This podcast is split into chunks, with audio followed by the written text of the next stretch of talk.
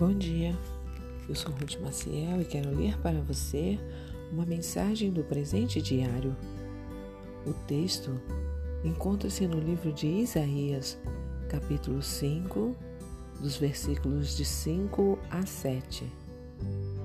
Deus, falando sobre o seu povo, dá um exemplo de um agricultor que planta uma vinha. O texto diz: Agora, pois, vos farei saber o que hei de fazer à minha vinha. Tirarei a sua sebe para que sirva de pasto. Derribarei a sua parede para que seja pisada, e a tornarei em deserto. Não será podada nem cavada, mas crescerão nela sarças e espinheiros, e às nuvens darei ordem que não derramem chuva sobre ela porque a vinha do Senhor dos Exércitos é a casa de Israel, e os homens de Judá são a planta das suas delícias. E esperou que exercessem juízo, e eis aqui opressão, justiça, e eis aqui clamor. A leitura bíblica de hoje traz uma parábola em forma de cântico ela fala do proprietário de um vinhedo que tomou todas as providências necessárias para ter uma boa colheita, mas saiu decepcionado.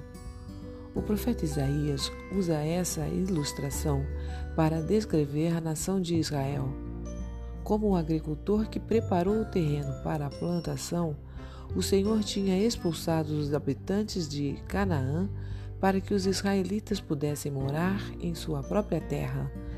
Israel era o povo escolhido de Deus, gerado como que a partir das melhores mudas. Os patriarcas Abraão, Isaque e Jacó, pessoas que tiveram experiências profundas com o Senhor. Agora, tudo o que Deus queria era que o seu povo produzisse bons frutos, isto é, que demonstrassem justiça e integridade, baseados na sua fé exclusiva em Deus. No entanto, sua decepção foi grande. Os israelitas não deram o exemplo desejado. Pelo contrário, começaram a imitar as práticas erradas dos povos vizinhos que Deus tinha condenado. Por isso, o Senhor anuncia castigo para a nação de Israel. O Senhor Jesus usa a mesma ilustração, mas vai além. Ele mesmo é a videira, aquele que realizou de forma perfeita a missão dada por Deus.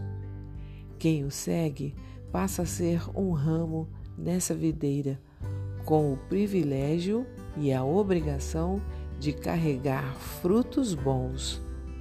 Ramos que não cumprem essa função são cortados para servir de lenha. Os demais são podados, pois isso os renova e lhes dá mais força para continuar produzindo. Que tipo de ramo você quer ser? A condição essencial é permanecer ligado a Jesus Cristo, isto é, submeter-se à vontade de Deus para a sua vida, engrandecer ao Senhor em tudo que vai fazer, aceitar sua correção sempre que necessário. Tudo isso vai contribuir para fazer de você um ramo forte e cada vez mais parecido com a própria videira. Um pensamento para hoje?